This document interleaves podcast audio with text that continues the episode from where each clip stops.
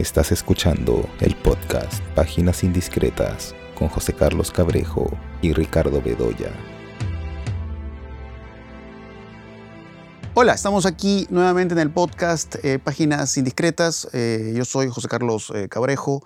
Como siempre estoy acompañado por Ricardo Bedoya y cada uno de nosotros vamos a comentar algunos estrenos y al final quisiéramos agregar algunos comentarios sobre el, Festival al Este. ¿no? De hecho, que Ricardo en el episodio anterior hizo algunas referencias, algunas películas, ¿no? pero creo que por ahí algunas cositas más se pueden decir. ¿no? Yo he visto dos estrenos que me parecen de interés. Eh, uno es eh, la película Suzume, que es eh, del mismo director de Your Name, que es un anime que se vio hace algún tiempo. También quiero comentar la última entrega de Evil Dead. ¿no? El caso de Suzume es un caso interesante porque es una película de animación que creo que dialoga mucho con otra película que ahorita también está en cartelera, solo que es una película más antigua, que es eh, El Castillo Ambulante, la película de Miyazaki, que por cierto creo que es una de las películas que más me gusta eh, de ese realizador. ¿Y eh, en qué sentido se parece? ¿no? Porque, digamos, creo que ambas coinciden en, esta visión, vamos a decir, animista, ¿no? de cómo los objetos cobran vida, ¿no? o, o que parece que la propia naturaleza tiene vida. ¿no? Eh, y en Susumi eso me parece algo muy valioso en la forma como se ha trabajado en la animación, ¿no? la forma de mostrar eh, eh, la lluvia, la forma de mostrar el movimiento de los árboles. ¿no? Porque la película habla de eso, ¿no? habla de dioses, incluso dioses que pueden estar encarnados en, en gatos. y la protagonista de Suzume, como en la película de Miyazaki eh, se encuentra con un personaje eh, masculino que también tiene esta dimensión protectora, ¿no? como que encuentra un portal. Este el portal también es muy importante en el castillo ambulante. ¿no? Él trata de evitar que pues eh, en el mundo se desarrollen situaciones apocalípticas. ¿no? Este, hay siempre estas referencias a lo sísmico en Suzume. Y a partir de eso se va eh, viendo, digamos, una relación amorosa, pero de aventura. ¿no? Y una situación muy graciosa porque vemos que el personaje del chico de pronto se convierte en un objeto, que no es el cual. Entonces, eh, digamos, la, la, forma de tratar este animismo crea una atmósfera muy singular, pero también es algo que la película lo trabaja con, mucho humor, ¿no? Es, un humor muy curioso, hay, mucho de gag en la forma de, trabajar esta situación fantástica en su sume, ¿no? Y en, la forma en, que están diseñados los personajes, ¿no? Porque acá hay otra conexión interesante con el castillo ambulante, es el hecho de que, claro, ¿no? Hay un personaje, un gato, es un gato blanco que va haciendo travesuras, pero son travesuras muy malignas, pero como en el castillo ambulante también, ¿no? O sea, el hecho de hablar de estos seres fantásticos, ¿no? Que parece que hacen el mal, pero de pronto es como que la película le saca algo noble, ¿no? Hay algo bondadoso que aparece en esos personajes y, eso es algo que creo que la, película eh, lo trabaja muy bien y lo termina vinculando además con el tema del multiverso, ¿no? Que eso es un tema muy interesante porque, digamos, lo que vamos viendo en distintas películas desde lo que puede ser eh, las películas de Marvel, lo que puede ser la última película que ganó el Oscar, todo en todas partes al mismo tiempo, o lo que puede ser en el mundo del anime, ¿no? la, idea del multiverso aparece, ¿no? o en Cinco Diablos, que es esta película francesa que se vio hace poco, me parece uno de los estrenos más interesantes que ha habido en este año. Entonces, hay, hay, hay, este encanto en la animación, como decía, por la forma de retratar los espacios, los objetos, eh, las texturas, ¿no? Porque hay imágenes en Susume que parece que son como fenómenos que parece que tú los pudieras tocar, ¿no? Eso es algo que, se trabaja muy bien en la película, pero a la, vez, en medio de la aventura y en medio del humor, eh, hay un tema muy importante en Susume, que es el, tema de la muerte. Eso es algo central, ¿no? Hay, toda una, prácticamente una cosmovisión de la idea de la muerte, ¿no? de la idea de aceptar el hecho de que hayan seres queridos a los cuales ya no vamos a, poder ver nuevamente.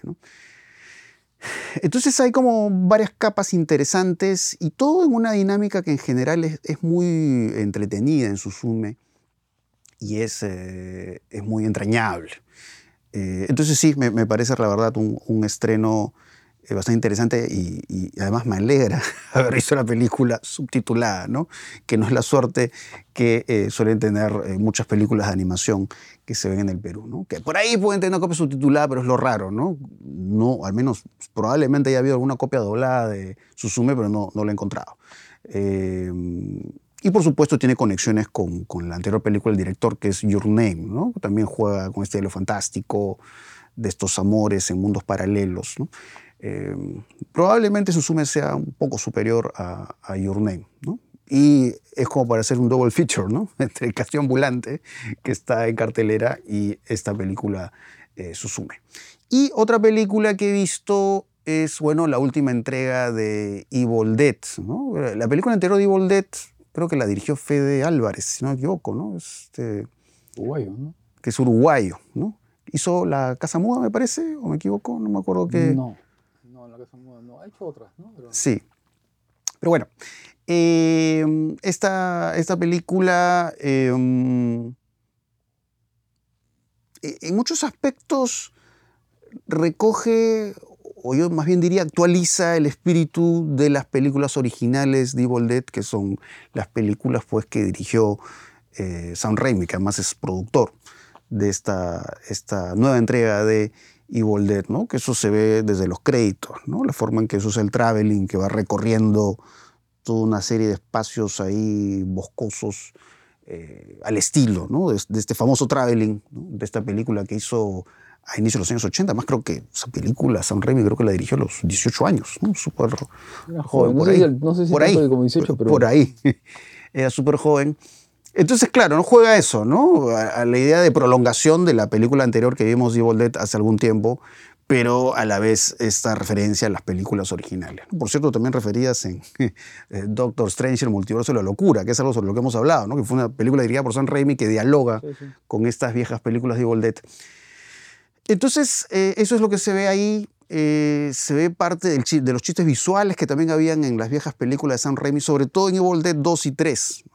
Eh, esta forma de jugar con partes del cuerpo que salen ¿no? y se disparan como si fueran cartoon y de pronto, no sé, pues hay un ojo que le entra por la garganta a un personaje.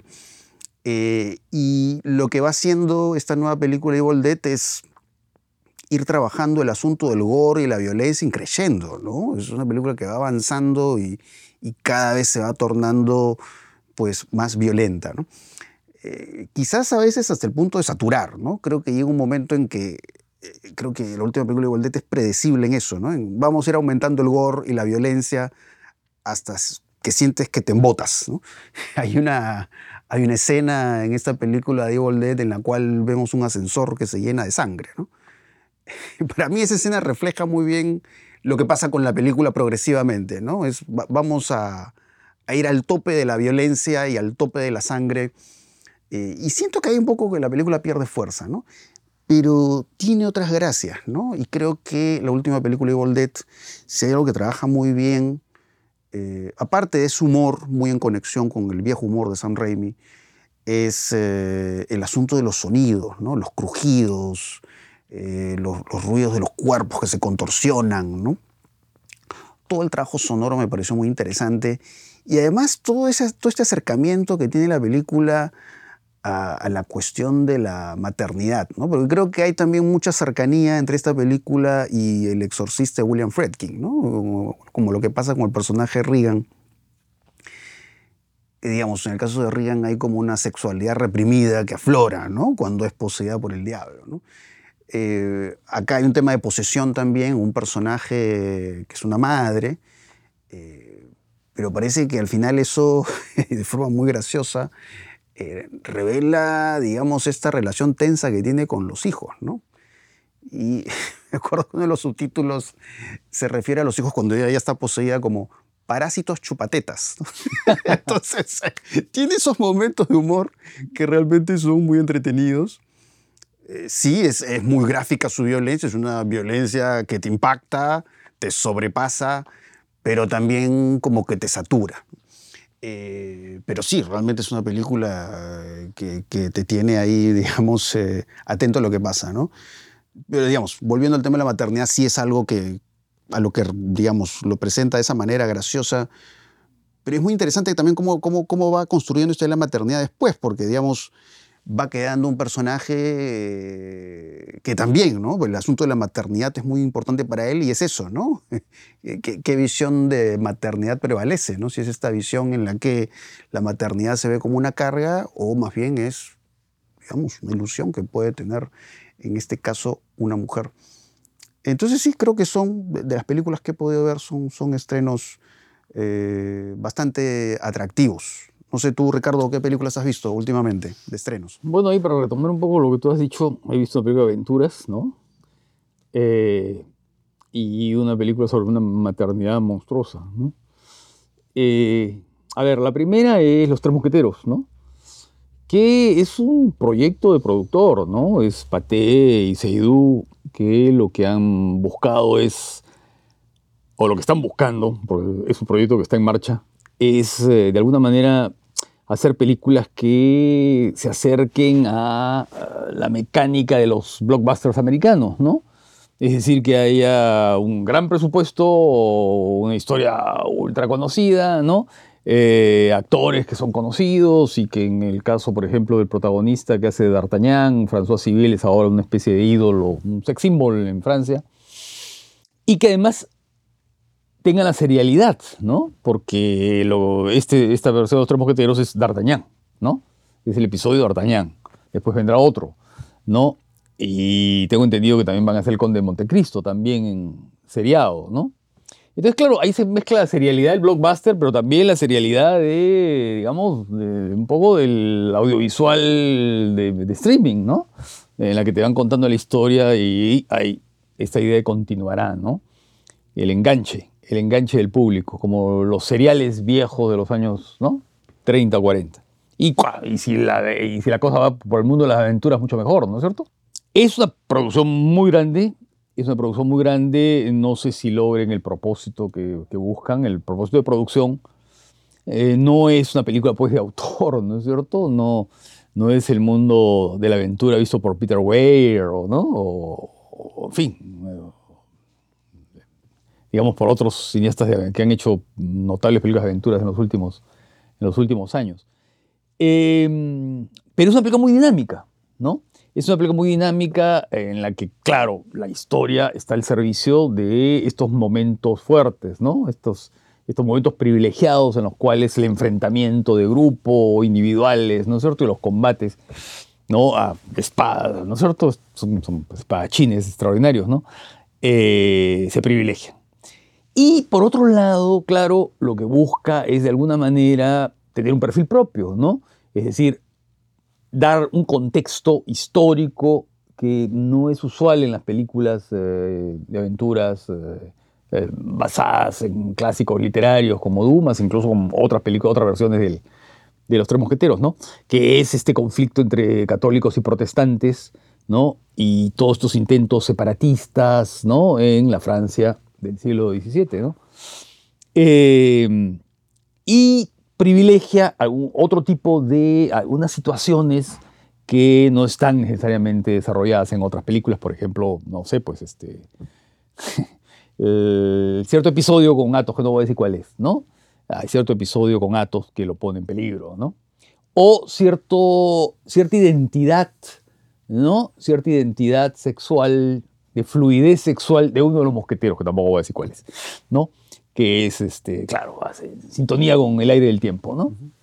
Entonces esta película, a ver, es un espectáculo, es una película muy divertida, es una historia de, aventuras y de, combates y de espadachines muy, muy ágil y muy... Ah, la verdad es que me parece una película muy placentera, ¿no? Pese a que no es especialmente buena ni lograda, ¿no? Una película más inconvencional, pero funciona. Y otra película que vi, que está en Netflix, ¿no? Que es una película que ya tiene dos o tres años, pero que recién la ha estrenado Netflix, que se llama Déjalo ir. Que es una película con Kevin Costner haciendo un personaje de un hombre mayor, ¿no? Del padre de familia, que ha tenido una pérdida, ¿no? Mm, la familia ha sido conmovida por una pérdida de un hombre joven y que debe enfrentar una situación que se presenta de pronto. Eh, una situación familiar.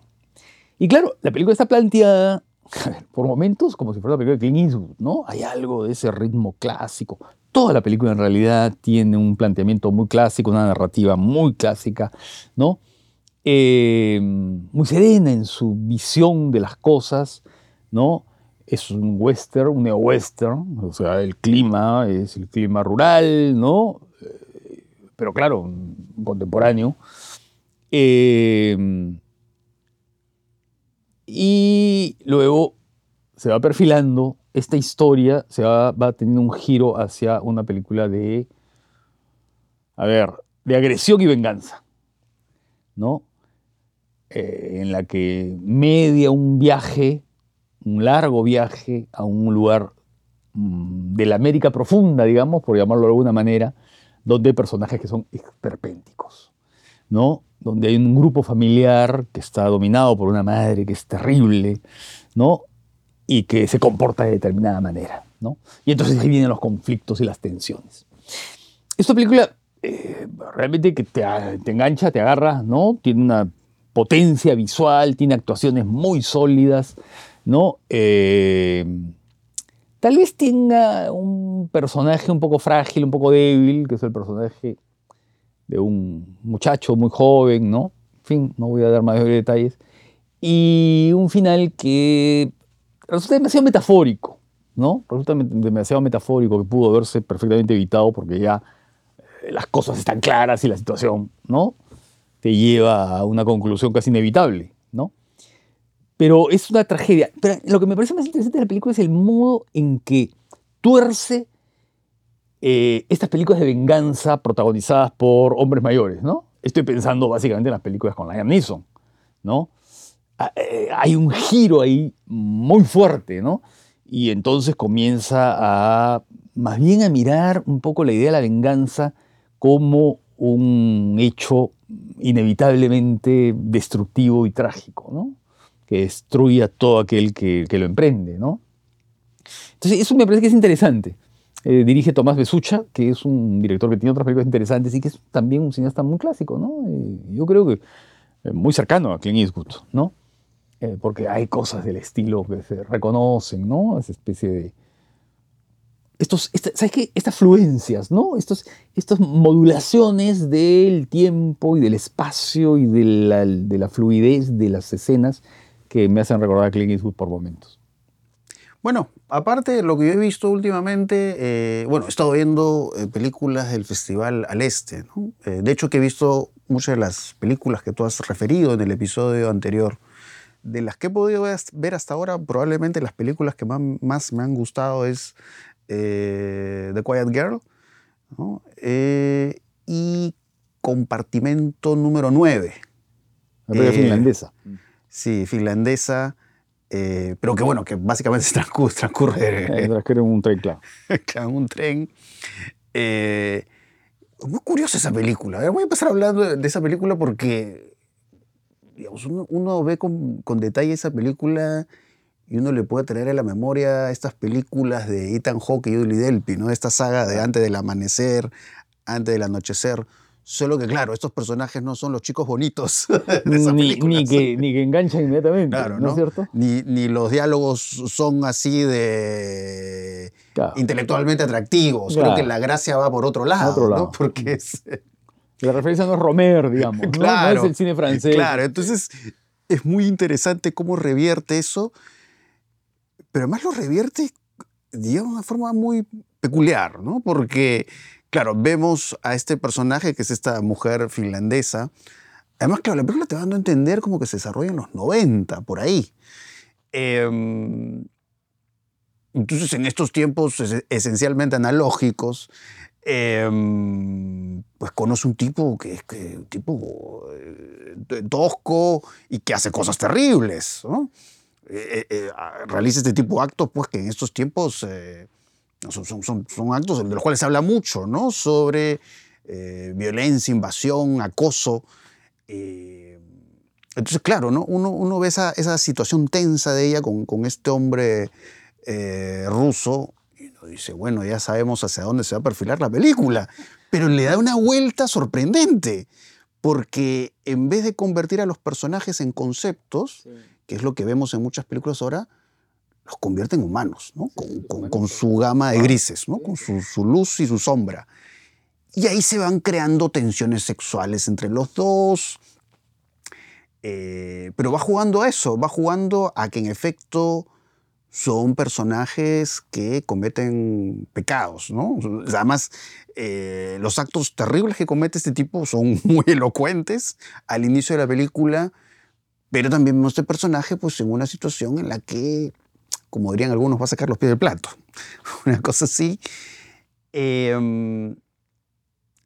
y claro, ¿no? Son, son est- estas escenas en las que incluso parecen hasta ya se convierten parecen dos infantes, ¿no? Cuando empiezan a romper un periódico, empiezan a tirarse los, los pedazos del periódico, o aparecen otros personajes y se van creando situaciones de, de celo. eh, y también, ¿no? Claro, estos personajes, el personaje la madre, ¿no? Cómo ella va descubriendo la intimidad o cómo es la vida de este personaje. Porque además son personajes muy distintos, ¿no? Ella que dibuja muy bien y él dibuja muy mal. Y es un tipo como muy básico, hasta primitivo, alguien podría decir. Eh, y es eso, ¿no? Uno siente esa humanidad, incluso se constata en los diálogos, ¿no? Hay, hay una, ¿no? Porque creo que hay, hay un momento eh, en el que el personaje del tipo este le dice a la mujer finlandesa algo así como eh, todos los seres humanos deberían desaparecer. O sea, la película es muy consciente de lo terrible que puede ser el ser humano, pero sin embargo son personajes realmente humanos. Sí, sí, claro. Y uno hace que, digamos, les, les encuentre pues cierta gracia, ¿no? Entonces en este juego de reversión, ¿no? De lo que uno esperaría de un relato así, creo que ahí está el encanto de... Te va sorprendiendo. Te sorprende y agarra giros que, que no te esperas. Sí, sí. ¿no? De las mejores películas, ¿no? Sí, Eh, sí, sí, No solo sí, el sí, festival, sí. ¿no? En- De lo que he visto este año, tiempo. está Sí. entre lo mejor, la verdad. Sí, claro. Sí, sí, eso es, es un título muy atractivo, muy atrevido. ¿no? Eh, y bueno, The Quiet Girl también me pareció una película, bueno, está en otro tono, lógicamente. Totalmente distinto. No, pero está muy, muy cómica y desfachatada. Esta tiene un tono más contenido, juega mucho el encuadre fijo, pocos movimientos de cámara y meterse mucho el personaje de la niña, ¿no? Que vive, digamos, en esta familia disfuncional. La niña es Eh, formidable. Sí, sí, sí, ¿no? Y, y claro, y, en esa contención y en los gestos mínimos, Mínimo. Todo lo maneja con la es- mirada. es con el fascinante, gesto ¿no? pequeño, ¿no? ¿no? Y a la vez, a la vez claro, el, el- el- asunto del punto de vista, ¿no? Es muy interesante esto de la visión de la naturaleza, ¿no? Los ruidos o la forma en estos encuadres subjetivos, ¿no? Cuando ellas van estos tránsitos, ¿no? De una casa a otra, ¿no? Y vemos estos encuadres cerrados de lo que ella ve. Y cómo va revelando estos personajes que también tienen una serie de matices que son, son realmente interesantes, ¿no? Porque claro, no voy a dar mucha información sobre la película, pero digamos es esta idea de la niña que va a la casa, a otra casa, ¿no? Deja de estar en su casa, que es una casa donde hay muchos problemas entre los padres, y va a esta otra casa, pero se van revelando situaciones interesantes, pero que son personajes encantadores, ¿no? Está con este hombre mayor y la relación que la niña establece con este hombre mayor es interesantísima, ¿no? Porque es como un tipo como que parece muy severo, pero como que él se da cuenta de que hace mal y le deja algún regalito, ¿no? Le deja, yo qué sé, una galleta, ¿no? algún presente. Eh, y es eso, ¿no? Es una película que habla de un personaje que de pronto se siente más a gusto o, o se halla más en familia en, en un espacio, en un territorio que no es... Parece que está herido, además, ¿no? Que Claro, Tiene ¿no? un dolor ahí, ¿no? Claro, porque incluso hay situaciones que podrían traernos a la memoria a Rebecca Hitchcock, ¿no? Porque el asunto de la vestimenta, ¿no? De- Claro, de claro. dar, darle a alguien del ausente, ¿no? del ausente y darle a alguien la vestimenta que le corresponde a alguien que no está. Eh, entonces hay, hay matices en los personajes y, y hay, hay todo un trabajo con la actuación que me pareció realmente interesantísimo. ¿no? Entonces creo que esos dos títulos son los que más me han gustado. ¿no? Hay otros títulos interesantes, por ejemplo, ¿no? Saint-Omer, ¿no? Sanomer, claro, Sanomer es bien interesante. Es muy interesante lo que referiste el episodio pasado sobre de Pardón, ¿no? Porque Claro, trae la claro, memoria, ¿no? Claro. No, estos, Tal vez estos- para, para, para los que nos escuchan que no hayan visto películas de Claro. ¿no? de Perdón es un cronista, un cronista de- digamos, de comportamientos en lugares institucionales. Sí, ¿no? Una comisaría, un hospital de urgencias, un juzgado, Sí, sí, sí. ¿no? Y, y va captando, porque claro, él se queda como observador, ¿no? Sí. No, no- no interviene, no interviene con la cámara, él Cámara, mira, es- mira es lo que está pasando. Es un realizador del encuadre fijo. Así es, ¿no? Y coloca y registra Registra. y, y va captando cosas fascinantes. va descubriendo Sí, cosas va descubriendo cosas con extraordinarias. fijo. Sí. a partir de pequeños gestos, ¿no? Yo recuerdo que una película de él, que es la que ocurre en la comisaría, ¿no? Hay un momento en que entran unos migrantes, ¿no? Los llevan a unos migrantes y todo se revela por la forma en que el policía agarra de, aquí, de una especie de solapa, ¿no? Al migrante. No, o sea, no es un, o sea, a ver, no es un gesto de agresión, es un gesto de asco, ¿no? Como de repugnancia, ¿no? Que voy a agarrar. Ese gesto te revela todo, ¿no? Lo que hay ahí. Es interesantísimo, ¿no? O la relación que hay en los juzgados, por ejemplo, ¿no? Entre, entre los administradores de justicia, los operadores de justicia y los acusados. Y aquí tú ves eso, ¿no? Claro, porque además en De Perdón muchas veces estos acusados pues vemos que caen en contradicciones, Claro, ¿no? claro. Que es lo que vemos en que solo que. Sendomer, digamos, está eh, en la más clara coordenada de la ficción, digamos. ¿no? claro, la ficción, porque está ese personaje además de la mujer embarazada, ¿no? Claro. Que, que es testigo, que va a mirar, ¿no? Claro, El, el caso este que le ha fascinado, porque es la mujer que mata al hijo, ¿no? Eh, pero estos largos planos de, de la acusada, ¿no? Mirando hacia un costado, mirando hacia el lado de la ley, digamos, hacia el lado de, ¿no? Que es bien interesante, ¿no? Lo Eh, interesante porque- además es que, claro, habla de un espacio judicial, Sendomer, pero la película no sentencia. No, en no, general claro, no sentencia. no sentencia. Y más bien deja puertas abiertas porque, claro, el problema no solo es esta mujer que la están acusando de haber matado a su hijo, que además lo reconoce, sino también los otros personajes que también, incluso de pronto hasta son conscientes ellos mismos de lo mal que han hecho, Claro. pero la película no sentencia. No sentencia, claro. ¿no? Entonces, ¿cómo va registrando, digamos, estas eh, situaciones extremas a las que se han visto expuestos los personajes eh, y cómo lidian con eso, ¿no? Sí, sí, claro. Entonces, eso, eso es lo más interesante de Sendomar, ¿no? Y bueno, vi RMN, ¿no? La, la película Claro. rumana. Eh, me gusta menos que otras que he visto del mismo Sí, director. de, Mo- de Mungiu, ¿no? Sí. Sí, eh, lo que pasa es que igual, digamos, si algo interesante por destacar en esa película, claro, es el registro de esta localidad Claro, ese mundo pequeño. eh, donde se van visibilizando pues estas Poco a poco van saliendo creencias que parecen de otra Terrible, época, ¿no? terrible, ¿no? No, porque hay, hay como esta secuencia carnavalesca, ¿no? Que después nos en un caballo, pero a veces uno está en otro siglo, ¿no? Sí, sí. Eh, y estas imágenes misteriosas, ¿no? Estos Sí. tipos que parece que están vestidos como osos, ¿no? Claro, claro. Eh, Tradiciones, Transilvania, ¿no? Claro, en Transilvania. Eh, lo que pasa es que creo que la razón por la que me gusta menos que otras películas de ese director es porque hay un momento en que ya se siente el esquematismo, ¿no? Claro, se vuelve demasiado alegórica, simbólica Claro. y, no- y- y- y señala con el dedo Sí. sobre todo en la última parte, ¿no? Claro, porque hay esta, Los males, los males esta, esta escena, ¿no? Cuando va, creo, el alcalde. Sí, y está, digamos, la gente ahí diciendo por qué no deben estar eh, estos, es- no deben estar estas personas que vienen de Sri Lanka a trabajar. que son migrantes. Entonces claro. el guion empieza a acumular todos los temas, Todos ¿no? los Para temas. dejar en claro de, a qué se opone la película y ahí pierde esa capacidad de sugerencia que tiene Claro, otras que tienen todos los otros, ¿no? Claro, creo que al final, ¿no? Toda la parte final de la película creo que es como una especie de inventario de los males eh, que estaban Sí. afectando a, a- no sé, Claro. a la Europa de hoy, ¿no? Sí, ¿No es cierto? Los odios, las fobias, este, el racismo. el racismo, la xenofobia, todo, en fin, Sí. toda esa barbaridad, Sí, ¿no? Ahí siento como que ella simplifica las cosas y Sí, se vuelve demasiado pero, obvio. pero tiene otros momentos que son pues, sí, claro, no es que es un cineasta, pues, sí, que tiene un dominio, ¿no? Sí, sí, sí. Pero es inferior a otras, sí. Sí, graduación, me parece, ¿no? Por ejemplo, juega muy bien con la sugerencia, ¿no? Y bueno, esta cuatro, cuatro meses, tres semanas, dos días, creo que se llama, ¿no? Claro, la película que fue la que la hizo conocido, ¿no? Sí, sí, que es la película sobre las dos chicas que una de ellas aborta, ¿no? Y, y la otra la amiga que, Claro, claro. que, claro, que tiene un gran momento, ¿no? Que es el momento de la comida, ¿no? Están, están comiendo, ¿te acuerdas? Sí. Que va ocurriendo, la, la- la chica está preocupada. Sí, esa película tiene momentos pasando. memorables que hasta ahora me acuerdo. ¿no? No, y el clima, además, se Sí, siente ¿no? el clima de ese mundo de delaciones, de represiones, ¿no? De la dictadura, pues, ¿no? Sí. De una dictadura.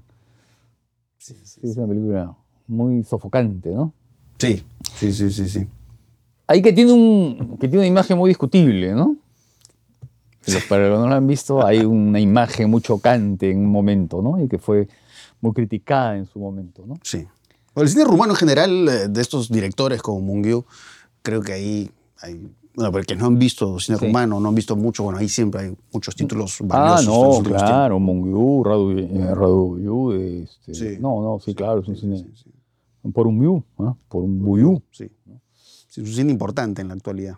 sí, muy importante. Tú has visto otras, creo, ¿no? ¿Has Yo vi, de- bueno, vi dos películas. Ya había visto una de ellas, que es Rimini, ¿no? De, la- de Ulrich Seidel. eh, y luego vi Esparta, ¿no? Que es esta película que ha causado tanto escándalo, eh, que fue vetada por el Festival de Toronto, ¿no? Porque por problemas, digamos, vinculados con la actuación de unos niños, ¿no? Debo confesar que a mí eh, las películas de Seidel me causan cierta, cierto rechazo, ¿no? Eh, no, no, sé, siento que son esos cineastas que tienen una visión programática de las cosas y no solamente del mundo que van describiendo, ese mundo de perdedores, de personajes, ¿no? Que siempre están al margen y a los bordes de todo, ¿no? Y que hay cierta complacencia en escarbar en todo lo que pueden tener de, de descompuesto, ¿no? Eh, pero también en la puesta en escena, ¿no? La siento una puesta en escena tan calculada, ¿no? Con estos encuadres siempre simétricos, ¿no? Con las líneas de fuga de la perspectiva muy marcadas, ¿no? Eh, y son perdedores que están ahí un poco deambulando por ese espacio, ¿no? Que está señalado, no con el lado lúdico de Wes Anderson, ¿no? O con el lado hipster de Wes Anderson, sino con el lado más bien este, misan- misántropo, ¿no? Misantrópico, ¿no? O de misántropo, ¿no? De, aquel que se acerca a sus personajes para, ¿sabes qué? Para verlos caer, ¿no? Entonces hay una cosa ahí que, y que creo que encuentro en las dos películas, ¿no? Tal vez de un modo más atenuado que en otras. ¿ah? Yo creo que hay una mayor, una mirada mucho más matizada y mucho más compleja en estas películas, ¿no? Y sobre todo en Rimini, ¿ah? Eh, que creo que es de las mejores películas que ha hecho Sayer. Pero, en fin, eh, digamos que, que siempre le encuentro peros a, sus películas. Sí, yo creo que, bueno, hay, hay esta película que, que se está viendo en Al Este, pero que, para, bueno, para el momento que estamos grabando eh, este episodio, bueno, acá unos días se estrena ya comercialmente, que es, creo que se va a llamar La Decisión de Partir, ¿no? También se le conoce por título en inglés, Decision to Leap. Eh, seguramente esa película la estaremos comentando en el próximo episodio, porque además pues, es un director pues, su- sumamente importante, atractivo. conocido, ¿no?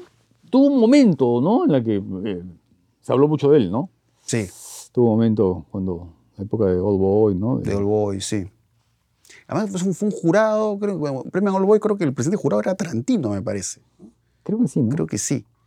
Eh, pero bueno, es, es un director muy talentoso y bueno, siempre que llegue una película de la cartelera, pues Park Chan-wook. para Chan-wook, ¿no? Hay que, hay que comentar Tiene una película esta, esta que es bien interesante, la del cura vampiro, Sí. ¿no? Sí, sí.